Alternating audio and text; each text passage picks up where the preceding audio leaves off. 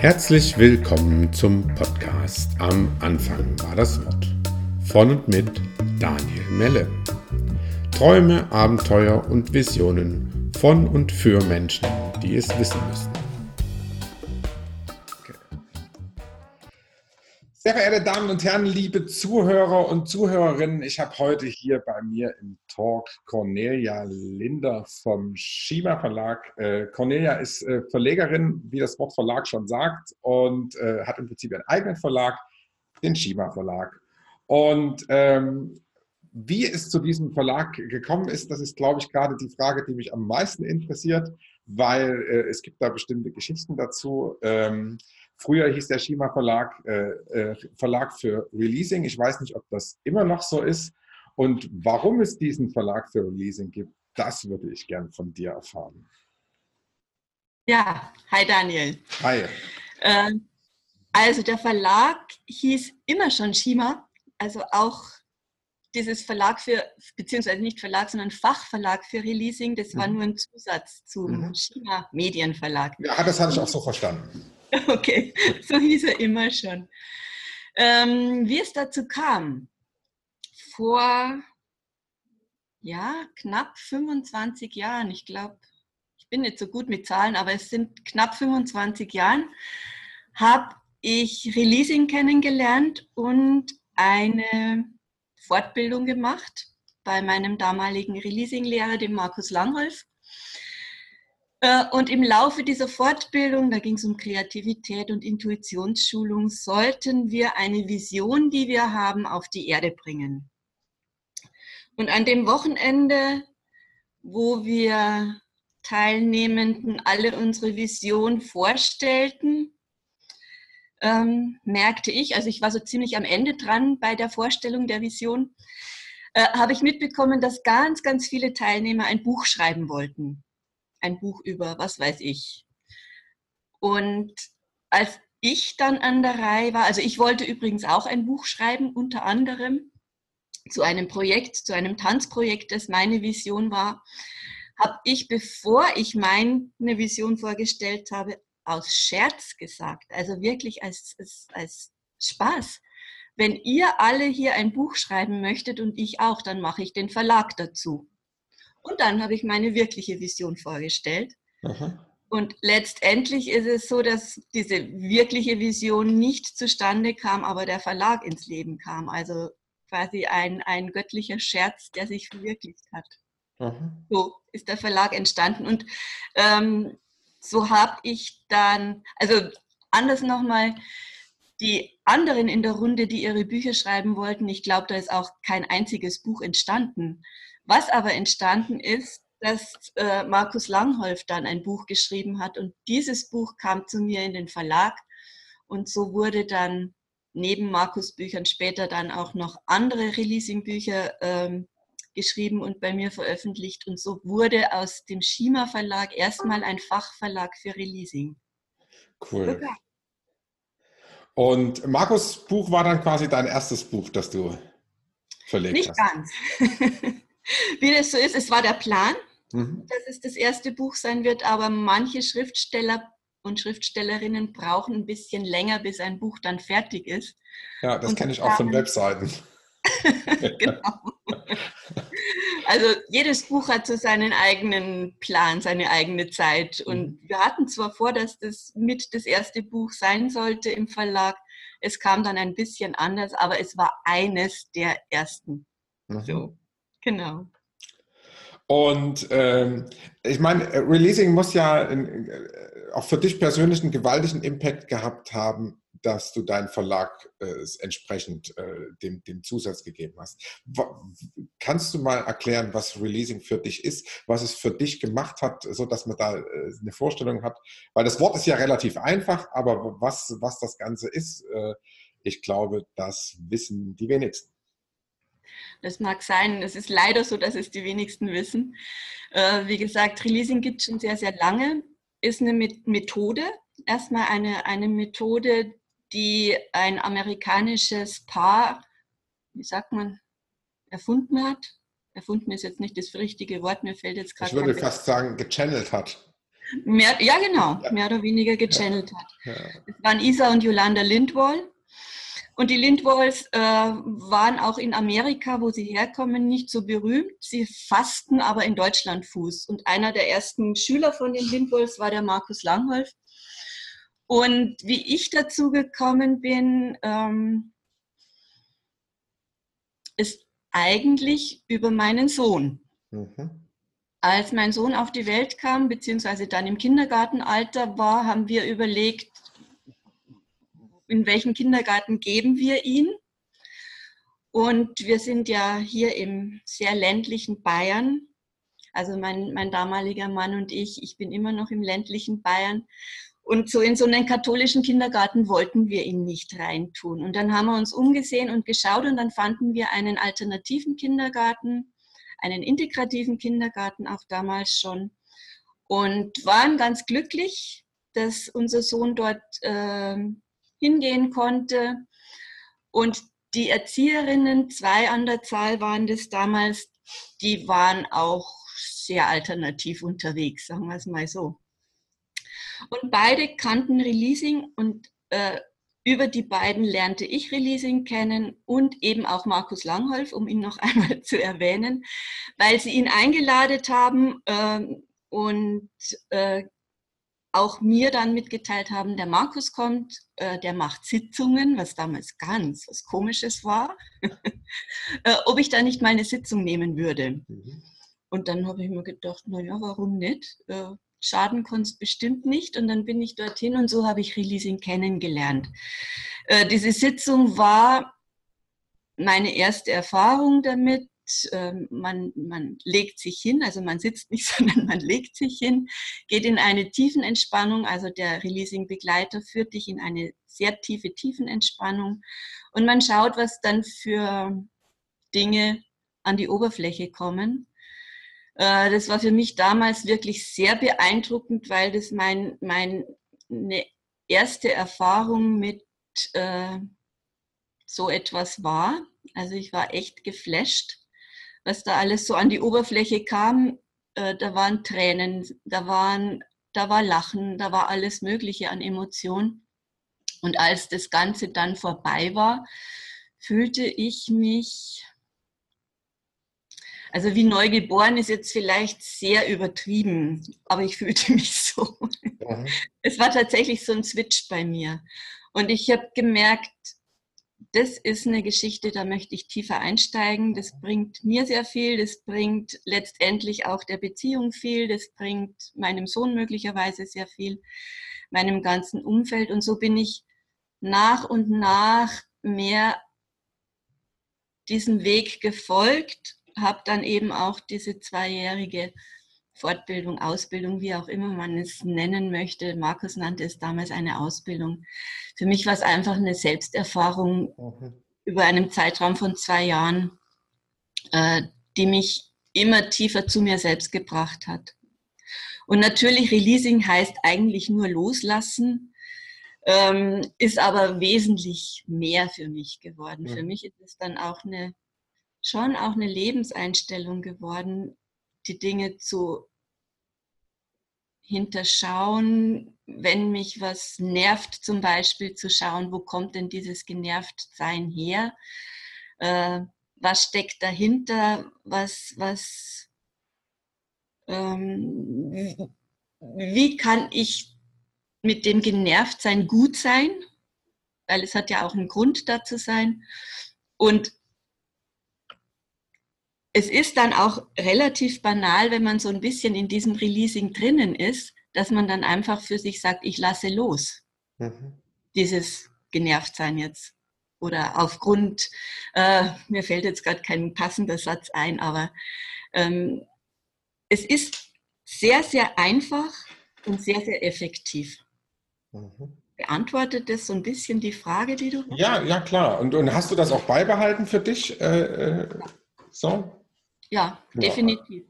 Also es ist äh, nicht mehr so, dass ich jetzt äh, mir ständig irgendwelche Sitzungen nehme mhm. zum Releasen, aber ich weiß ja nun, wie es funktioniert und es ist etwas, was mich tatsächlich seit knapp 25 Jahren begleitet.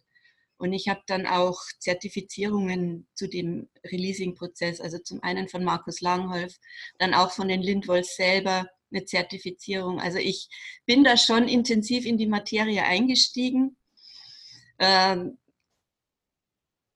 und wahrscheinlich ist es deswegen so, dass ich nicht mehr lange nachdenken muss oder mich in einen tiefen Prozess hineinbegeben muss, sondern wenn ich etwas merke, dann läuft es so im, im, im Hinterstübchen ab, dieses, ich lass los. Mhm. Und das ist, darum habe ich gesagt, Releasing ist zwar eine Methode, es kann aber auch zu einem Lebensmotto oder Lebensprinzip werden. Und es hat mich tatsächlich sehr geprägt. Okay. Ja, das soll es ja auch. Im Idealfall ist es ja auch so, dass eine Methode irgendwann einfach gar keine Methode mehr ist, sondern irgendwie so ein Way of Life. Genau. Ja. Also mir ging es persönlich genauso. Ich hatte letzten Sommer äh, eine, ich hatte bis jetzt eine Releasing-Session bei Markus direkt okay. und habe gedacht, wow, das, das geht ja, das fährt ja richtig rein. Also mhm. wie man wirklich im Prinzip aus einer, sagen wir mal, aus einer relativ leichten Tiefenentspannung, man legt sich hin und es geht aber dann auch gleich richtig los. Ja. Das, das kenne ich eigentlich. Äh, äh, das, das kannte ich schon, aber nicht äh, in so einer einfachen und schnellen und direkten Form. Das, das war wirklich äh, beeindruckend, genau. Und äh, wo ich auch das Gefühl habe, äh, äh, dass, wo ich das das erste Mal gemacht habe, ähm, schade, dass das so ein bisschen von der Bildfläche verschwunden ist oder nicht so, nicht so bekannt ist. Und äh, genau, also weil das ist wirklich stark und es ist äh, sehr effektiv. Also ich hab, war einmal Sitter und habe einmal selber empfangen. Und äh, auch als Sitter, also was, wirklich zu fühlen und zu sehen, was da bei dem anderen abgeht und mhm. selber im, im System zu spüren, dass das jetzt genau das Richtige ist und die Bilder dazu zu sehen und total zu verstehen, was da losgelassen wird und äh, wie es entstanden ist im Leben. Das ist wirklich beeindruckend gewesen. Also ich kann total verstehen, dass du irgendwann einen Punkt gesagt hast, so ich mache diesen Verlag und ich nenne den auch Verlag für äh, äh, Releasing, weil, weil äh, wenn das richtig reinfährt und ich glaube, glaube, wenn man da mal tiefer einsteigt, wie gesagt, ich hatte ja nur eine so eine, so eine mhm. Sitzung wo ich auch das Gefühl hatte hinterher so, wow, äh, alles ist Licht, alles ist offen. Ja. ja. Ja. Und äh, dass man da tiefer reinsteigen will und äh, also kann ich nachvollziehen, äh, ging mir im Prinzip ganz genauso. Ja. Schön, schön. Ja. Freut mich, dass du so eine schöne Erfahrung damit ja, hast. Ja, absolut. Also für mich war es im Prinzip äh, schön, bei meiner, bei meiner Frau war es äh, total, also wirklich total an richtig äh, festgebackene Strukturen, wo man gesehen hat, so, das war jetzt auch wirklich reif. Das waren auch mhm. Sachen, da muss ich einfach wirklich sagen, um nochmal über Markus kurz zu sprechen, der, ja. das, der, der hat, also äh, der ist in diesem Thema so tief drin, dass der kein, kein Releasing und keine tiefen Entspannung braucht, um zu sehen, was bei den Leuten hakt. Also der, der kann da direkt schon vorher sagen, du legst dich hin, weil ich sehe in dir, was da, äh, was da hakt und äh, leg dich mal hin und wir machen das jetzt mal so mhm. und, und mhm. kann dann da hingehen und dann kommen die Sachen auch wirklich so. Das, äh, das war beeindruckend. Genau. Ja, ja super. Ja. super. Ja, und äh, ich würde mich sehr freuen, wenn Releasing wieder oder noch bekannter werden würde. Ja. Also wir haben einen Fachverband mittlerweile, den Releasing-Fachverband Deutschland. Es gibt Markus als Releaser, als großen Releaser. Es gibt mittlerweile auch noch einige oder ja, schon eine, viele, weiß ich jetzt nicht, äh, die das auch praktizieren. Jeder und jede auf seine und ihre Art.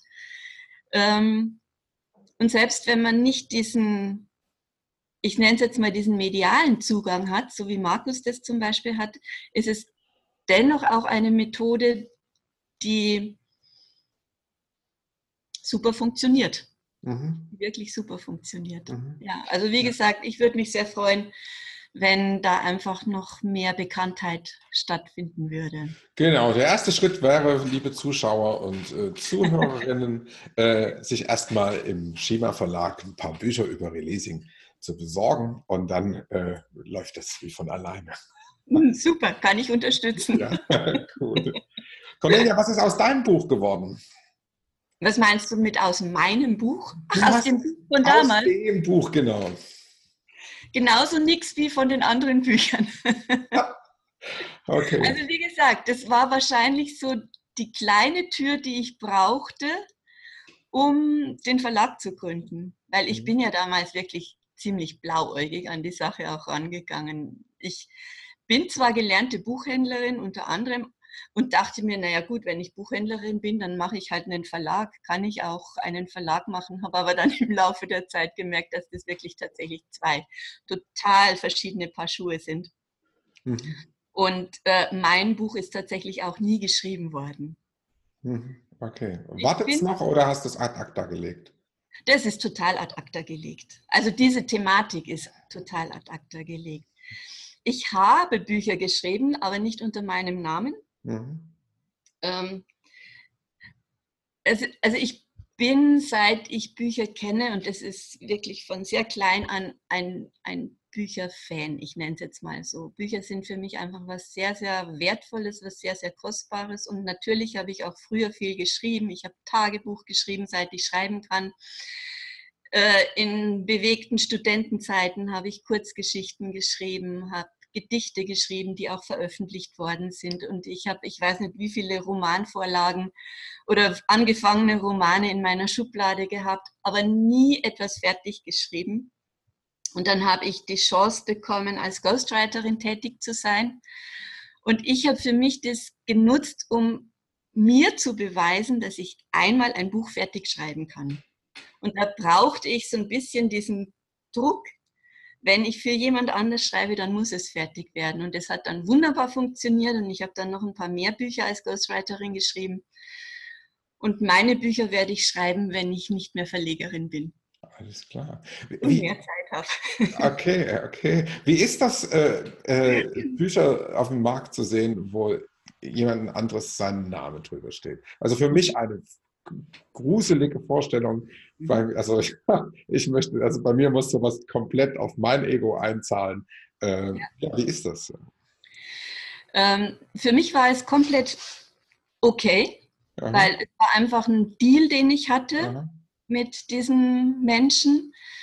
Ähm, irgendwann war es nicht mehr okay und zwar nicht wegen mir, sondern für mich war es so, wo ich mir gedachte, eigentlich, also eigentlich ist es ja ein totaler Beschiss mhm. für die Leser mhm. und Leserinnen. Da steht der Name drauf und klar, ähm, ich habe mich natürlich in diese Person komplett hineinversetzt. Ich kam mir vor wie so eine Schauspielerin, die eine andere Rolle übernimmt. Ich habe Videos angeschaut, ich habe äh, andere Sachen gelesen von, von dem Menschen. Ich war bei Seminaren, ich war bei Workshops, um mir so ein bisschen die Sprache zu eigen zu machen. Und das kann ich gut. Ich kann mich sehr gut in jemand anders hineinversetzen. Und ich habe es auch sehr gut hinbekommen, also zumindest was das Feedback anbelangt, so zu schreiben wie diese Person. Also ich glaube nicht, dass es irgendjemand merken wird, dass es jemand anders geschrieben hat. Die Bücher waren auch sehr erfolgreich.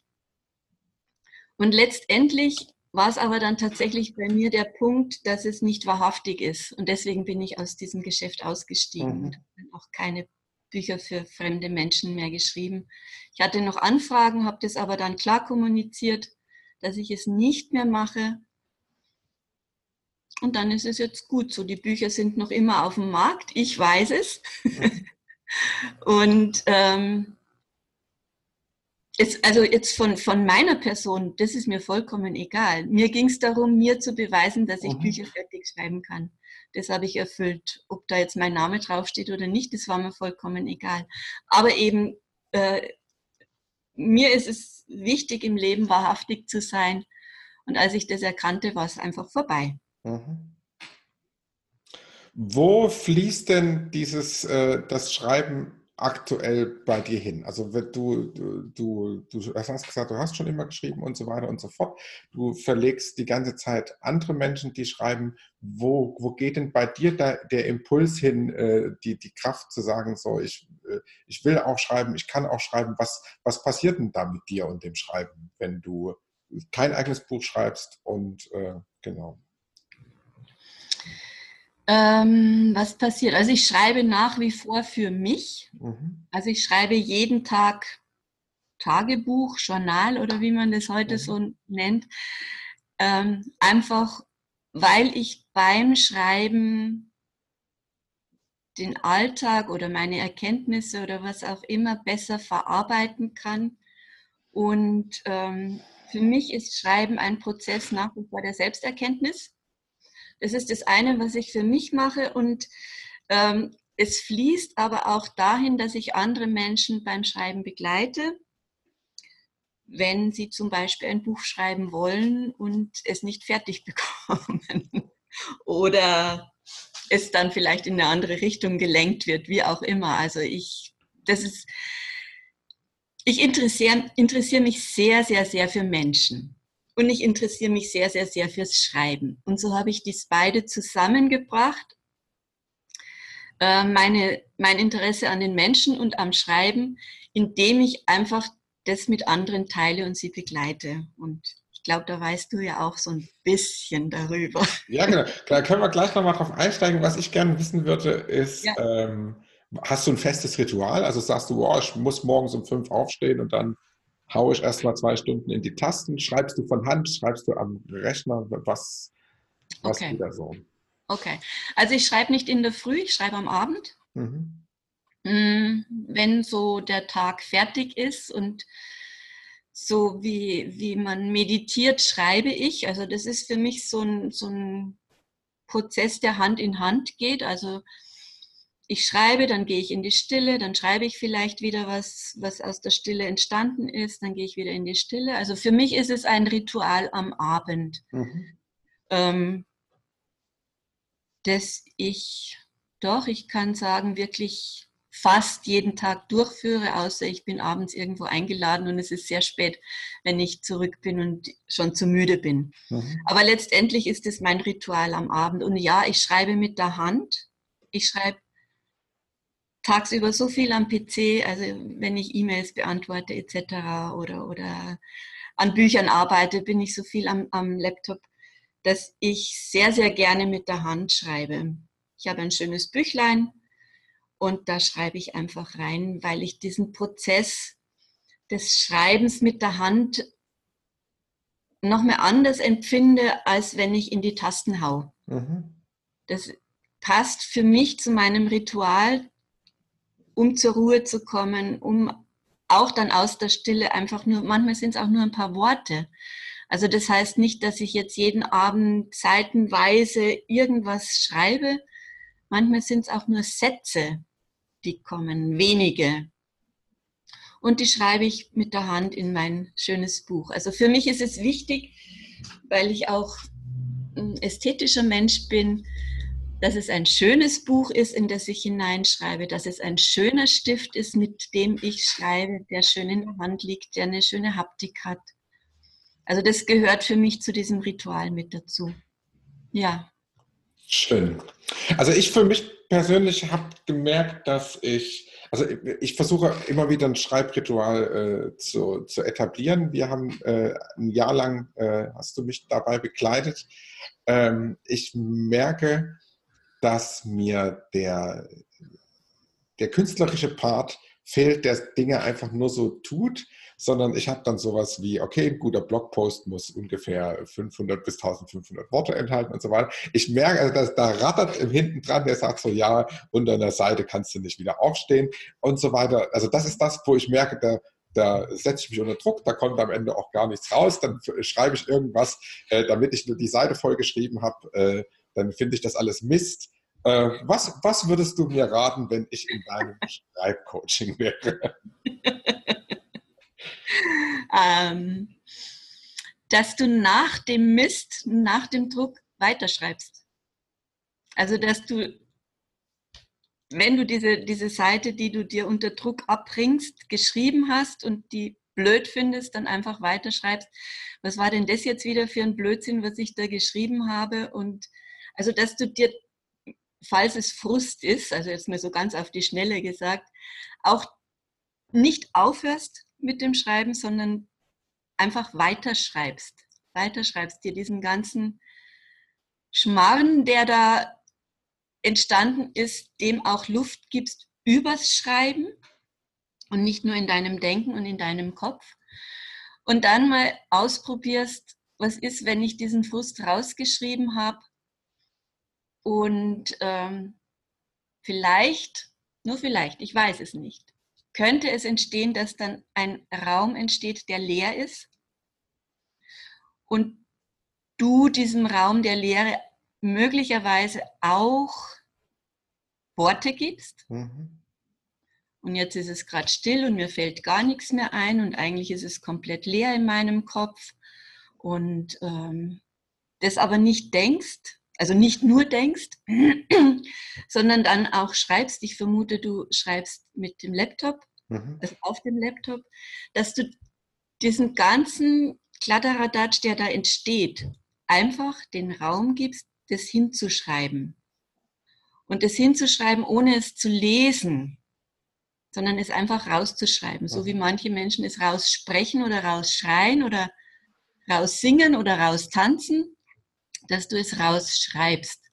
Und dann immer weiter gehst und schaust, was entsteht denn jetzt, wenn ich diesen, mir fällt jetzt gar nichts mehr ein, Worte gegeben hast und so weiter und so weiter und so weiter. Und dann würde es mich interessieren, was dann dabei rauskommt.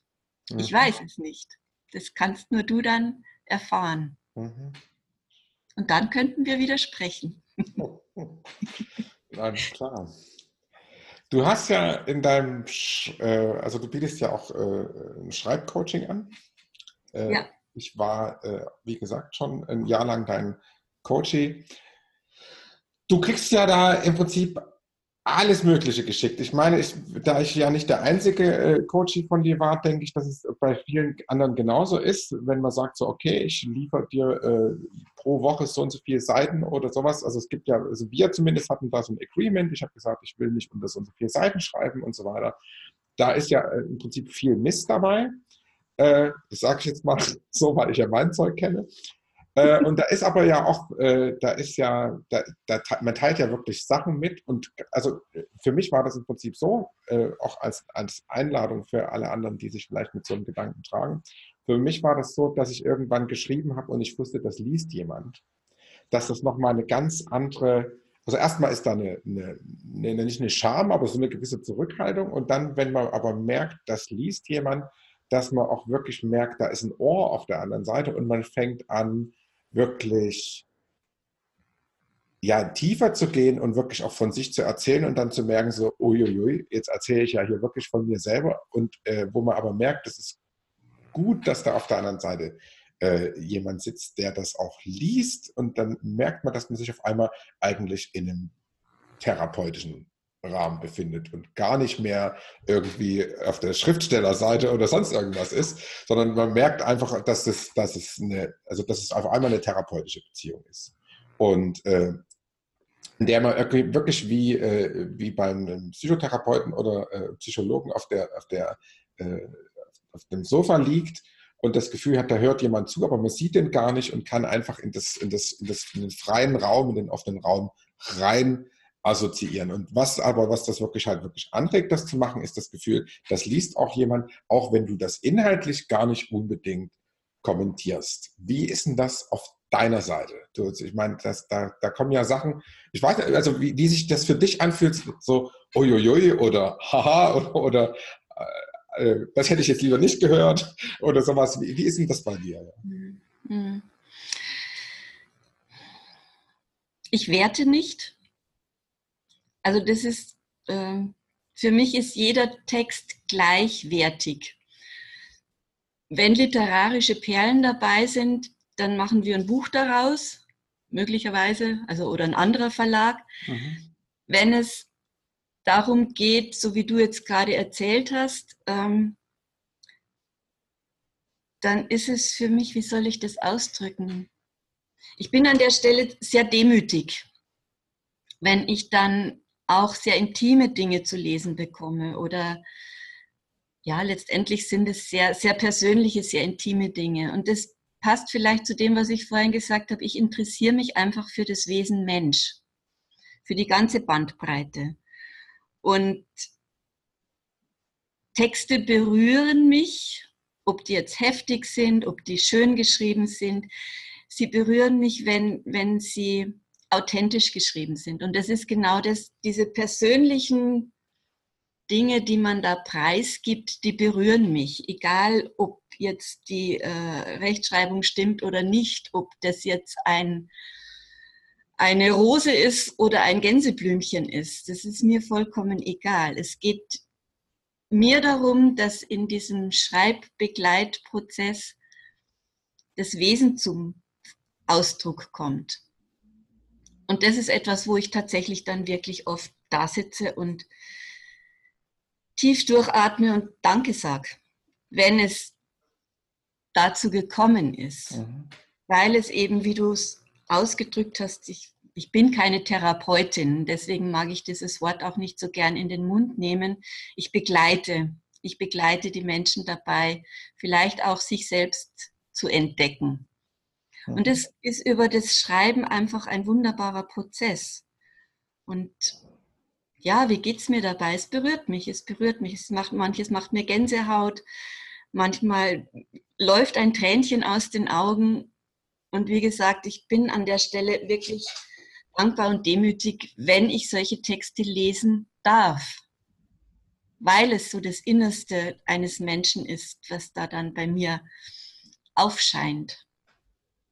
Ja. Mhm. Ich meine, wenn, wenn man selber, äh, wenn man selber für sich äh, das Schreiben als Meditation und äh, Selbstentwicklung und äh, befreienden Prozess äh, erlebt und als, als eine Praxis quasi in seinem Leben hat, dann ist ja, dann ist ja klar, wenn, wenn man im Prinzip so wie bei uns ein Jahr lang in so, eine, in so ein äh, Ding reingeht, dass bei dem anderen das Gleiche auch passiert. Das ist ja im Prinzip mhm. eigentlich, ist es dann wirklich Praxis, wo aber das, was, äh, was die Praxis ausmacht, die Inhalte, die in der Praxis nach oben kommen, auch wirklich geteilt werden. Ne? Also wenn man zum Beispiel jetzt Zen praktiziert, dann sitzt man meistens mit seinem Mist allein auf dem Kissen mhm. und man hat vielleicht manchmal irgendwie die, die äh, Möglichkeit, das mit einem äh, Zen-Meister zu teilen, aber da geht es ja oft immer in die Richtung, dass äh, da im Prinzip auf das, das Nicht-Duale und so weiter hingewiesen wird. Mhm. Aber so wirklich die menschlichen Prozesse, mit denen sitzt man auf dem Kissen alleine bei so einem Schreibcoaching, ist das einfach wirklich ein gegenseitiger Prozess. So, ja. Ja, ja, definitiv. Ja. Und ich genieße das. Mhm. Ich genieße diesen Prozess tatsächlich sehr. Und den Aspekt hatte ich vorher vergessen zu sagen. Danke, dass du den jetzt aufgreifst. Äh, aufgreifst. Es ist tatsächlich so, dass diese Texte natürlich bei mir was machen auch. Also es kommt ja nicht von ungefähr, dass dieser Mensch da ist und sich von mir begleiten lässt oder wir uns den Weg gemeinsam gehen, vielleicht ist es so besser gesagt. Das hat ja auch mit mir zu tun. Und das ist ganz oft, oder wenn es ein humoriger Text ist, der kommt und ich dann schallend lachen kann darüber, dann finde ich das großartig. Ja. ja. Dass mich jemand so zum Lachen bringt. Wenn ein, ein tief berührender Text kommt dann, und bei mir eine Seite zum, zum Schwingen bringt, dann hat es nicht nur mit ihm zu tun, sondern auch mit mir zu tun. Also es ist schon so, dass ich zwar die Begleiterin bin und trotzdem sehr davon profitiere. Mhm. Definitiv. Und vielleicht ist auch das, das der Punkt, der mich so dankbar dann auch macht und so demütig macht an der Stelle. Wo, wo ich dann auch immer wieder erkennen kann, dass wir eben keine Einzelkämpferinnen und Kämpfer sind, sondern dass wir einfach miteinander verbunden sind und daraus dann einfach was Schönes entstehen kann auch. Mhm.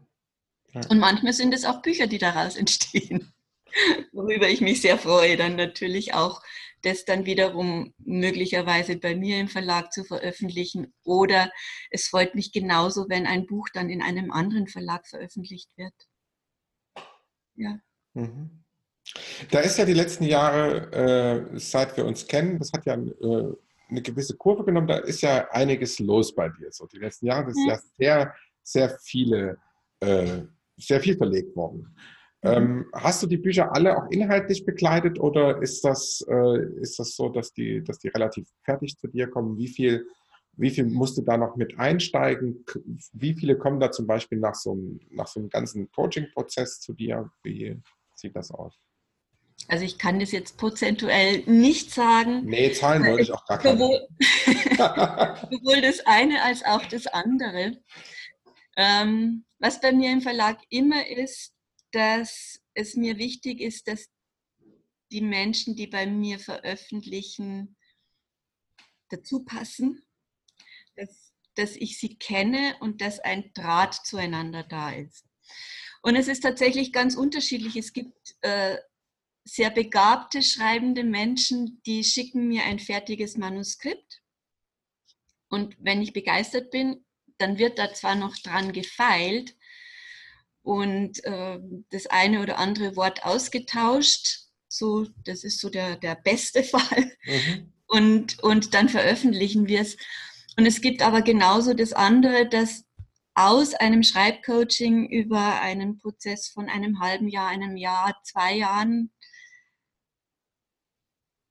ich ein Buch vom quasi von der ersten Idee bis zum fertigen Buch dann begleite. Also es gibt beides. Mhm. Und es hält sich so die Waagschale, würde ich jetzt einfach mal sagen. Was ich schön finde, ist, dass ich fast nie aktiv auf jemanden zugegangen bin und gesagt habe, dich möchte ich im Verlag haben, sondern dass das meistens, also wie gesagt, zwei Fälle waren es, wo es anders war, ähm, dass die Bücher, die Ideen zu mir kommen. Das ist etwas, das genieße ich und ja, in, der, in den letzten Jahren werden es immer mehr, die zu mir kommen. Schön. Und das verlässt aber dann auch so das Releasing-Thema, ne? Das ist, äh, ja, ja. Das war so genau, das war da. Mm, das verlässt das Releasing-Thema und doch hat es meistens mit Releasing zu tun. Das sehe ich einfach so, mhm. weil der Schreibprozess einfach ein Loslassprozess ist. Ist definitiv so. Und auch wenn ich das dann nicht Releasing nenne oder, aber das ist, bei mir ist es das Dach oder das Fundament. Releasing ist nach wie vor das Fundament. Auf dem habe ich mein Haus gebaut. Und es weht dieser Wind des Releasings in meinem Haus. Und wie ich vorher gerade gesagt habe, jeder Schreibprozess ist ein Releasing-Prozess auch wenn ich es nicht so benenne. Mhm. Es geht ums Loslassen beim Schreiben. Du musst jedes Wort loslassen, das du auf dein, dein Papier schreibst. Und um es so ganz zum Schluss, äh, wenn das Buch dann da ist, dann ist nämlich für meiner Meinung nach der stärkste Releasing-Prozess, wenn du es rausgibst in die Welt, dann musst du es komplett loslassen. Dann hast du null Kontrolle mehr drunter, was drüber, was, was mit diesem Buch passiert. Während des Schreibens kannst du noch feilen und dieses Wörtchen und vielleicht diesen Satz umstellen oder das Kapitel woanders hin tun oder was weiß ich. Da hast du noch die volle Kontrolle drüber. Dann nicht mehr. Dann ist es draußen und tschüss. Gibt und es, es da, ja. Gibt es da viele Menschen, die im Prinzip äh, deshalb jahrelang an ihrem Roman rumfallen, weil sie ihn nicht loslassen wollen, weil, hm. weil die Angst ist, was dann damit passiert? Ich glaube schon, dass das eine tiefe Urangst von uns Menschen ist, etwas komplett loszulassen und null Kontrolle mehr drüber zu haben.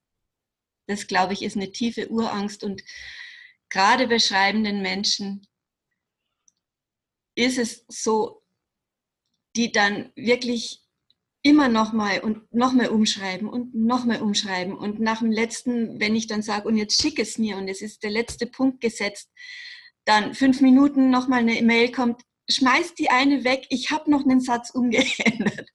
Also so dieses, dieses wirklich komplette Loslassen. Ich will nicht sagen, dass es bei allen so ist, aber bei vielen ist es so, dass, dass das möglicherweise der Punkt ist, die Angst davor, nicht zu genügen möglicherweise dann mit diesem Werk. Oder dass dann Leute kommen, die dich nicht kennen und womöglicherweise was Blödes über das Buch schreiben. Also heutzutage ist es ja so einfach, was Blödes zu schreiben. Ja. Ja, ist eine Rezension auf Amazon, wo dann nur ein Sternchen ist und dann noch dabei steht, am liebsten hätte ich den Stern auch nicht gegeben. Das ist natürlich heftig. Ja. Das, und das kann dir passieren. Ja. Weil der Mensch ganz anders tickt als du als Schreibender und etwas anders versteht oder keine Ahnung, eine andere ja. Meinung. Mhm. Und das ist schon ein, ein, eine Hürde, die man nehmen darf. Und dazu braucht es viel Mut, darüber zu springen. Mhm. Und ich bewundere jeden, der etwas veröffentlicht. Ob das jetzt ein Buch ist, ein, ein ja gut, Blog kann ich dann nochmal verändern. Aber jeden Menschen, der ein Buch in die Welt bringt, tatsächlich in die Welt bringt und nicht nur möchte, den bewundere ich sehr. Ja. Ja, dann muss ich noch mal ran. Ja, nur zu. Cornelia, wann ist ein Buch fertig? Meinst du jetzt vom Schreiben her oder? Ja, ja, vom Schreiben her, also von dem Prozess her, weil, weil das, das, der Punkt, äh, irgendwie immer noch mal was umzustellen und so weiter, den gibt es immer und dann äh, habe ich es gedruckt und dann äh, lese ich es und denke, aber wann ist denn so, wo du sagst, so, okay, guck mal, da ist jetzt irgendwie gut. Gibt es da so ein, so, ein, so ein Gefühl? So? Also es gibt schreibende Menschen, die haben dieses Gefühl für sich. Die sagen, okay, jetzt ist es rund, und jetzt gebe ich es ab. Ähm, und manche brauchen tatsächlich jemanden, der ihnen dieses Gefühl gibt, mhm. damit sie es dann auch erkennen können. Und fertig ist ein Buch tatsächlich, naja, man kann es jetzt vom, vom Kopf her sagen, wenn alle Themen, die, also wenn es jetzt ein Sachbuch ist, zum Beispiel ein Ratgeber ist, über Yoga in der Schwangerschaft zum Beispiel, ähm, wenn ich diese ganzen Punkte, die ich in diesem Buch beschreiben wollte, die ganzen Kapitel fertiggestellt habe. Dann ist das Buch für den Schriftsteller erst einmal fertig. Mhm. Beim Roman ist es noch mal ein bisschen anders, aber wenn die Story einfach rund ist mhm. und da hat die schreibende Person meistens ein gutes Gefühl dafür, dann ist es fertig. Um dann daraus aber noch ein Buch zu machen, braucht es noch ein paar Dinge, die gefeilt und geschliffen und poliert werden dürfen. Mhm. Da kommt dann das Lektorat ins Spiel, mm, wo dann gemeinsam mit der Autorin und dem Autor nochmal über das Geschriebene philosophiert wird, möglicherweise. Anregungen ge gegeben werden, wo es dann heißt, vielleicht, du, das hast du jetzt im ersten Kapitel schon geschrieben, warum schreibst du denn das gleiche jetzt nochmal im fünften Kapitel? Äh, wo passt es denn besser rein?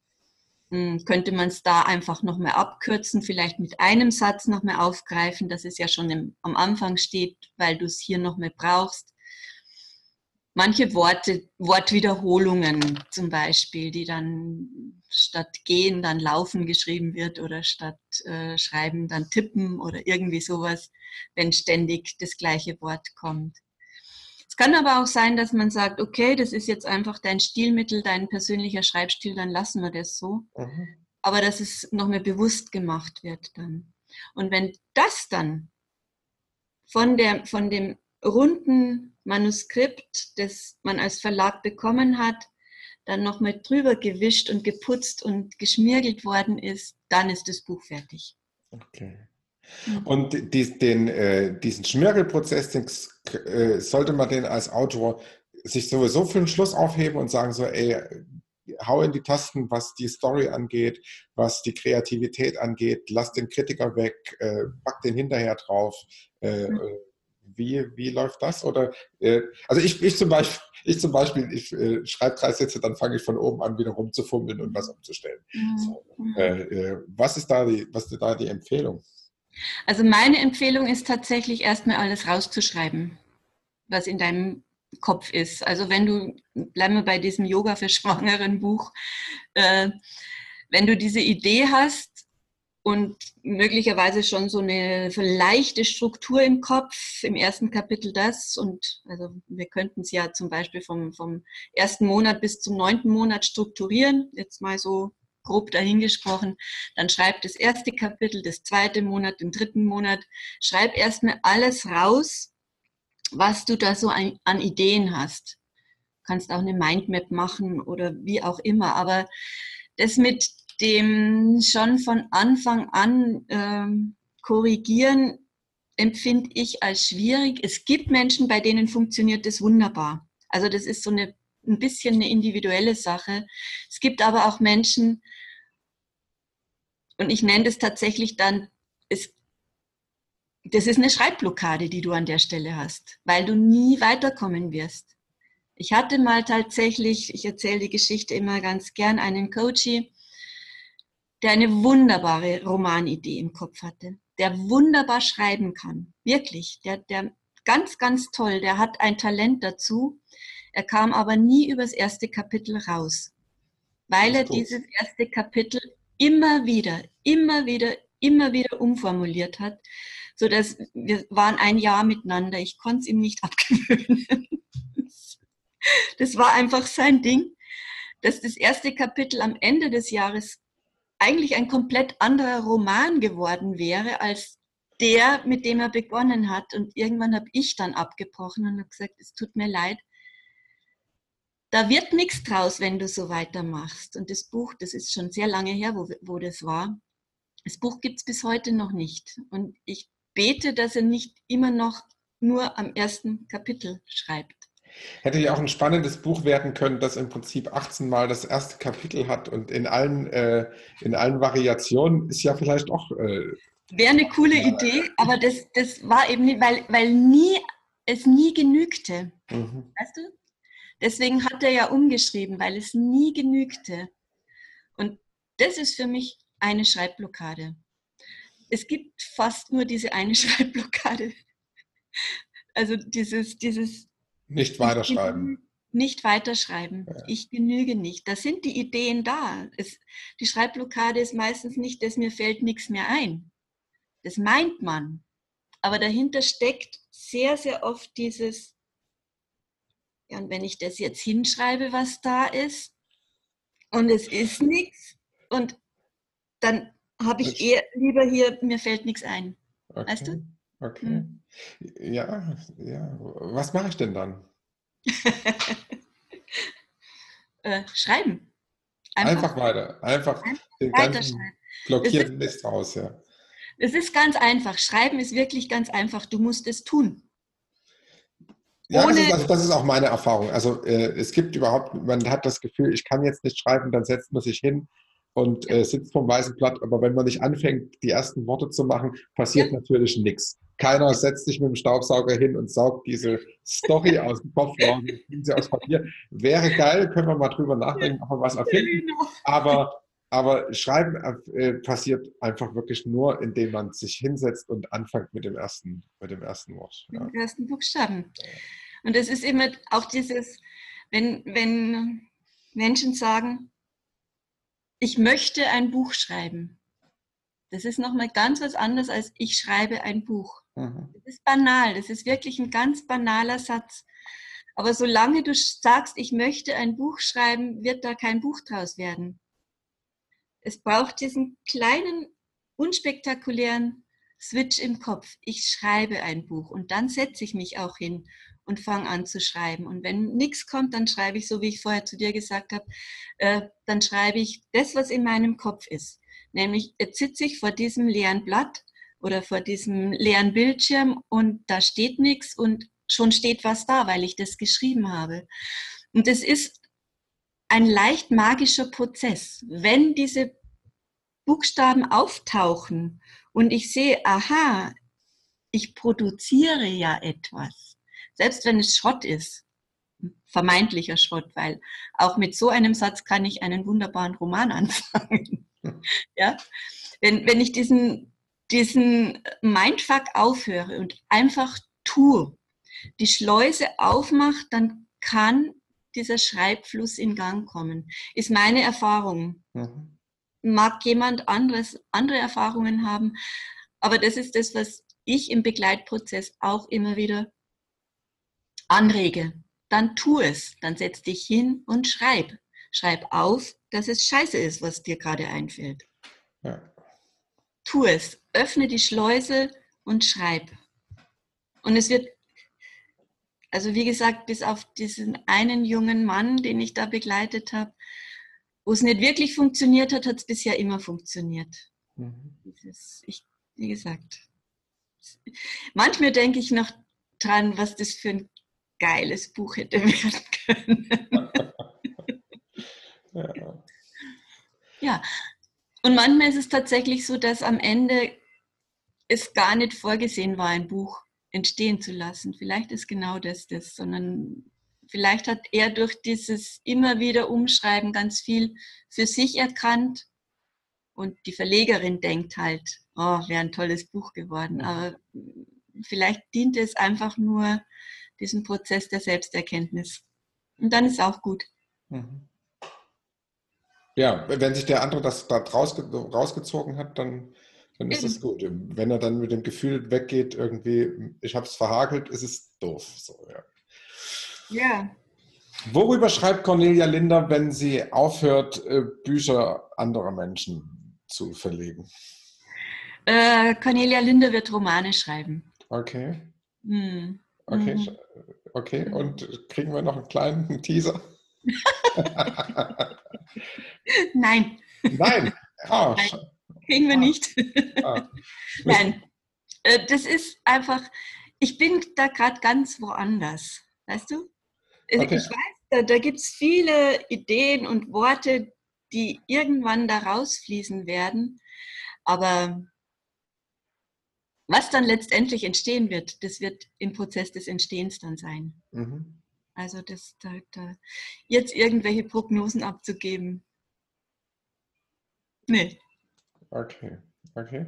Frage, ja, schauen wir mal. Äh, wie, wie, wie, fühlt sich das für dich an? Also wenn du sagst, okay, irgendwann äh, ist der Verlag, äh, du bist da nicht mehr die Hauptperson da drin, was, was für ein Leben wird das als Romanschriftstellerin? Ist das, was, was, was hast du da so für ein Bild? Was also da gibt es schon so dieses Bild von der greisen, weisen Frau, die dann möglicherweise am Meer oder in den Bergen einfach an einem schönen, ruhigen Ort, das ist für mich wichtig. Also ein, ein ruhiger Ort äh, mit viel Natur, dann da sitzt und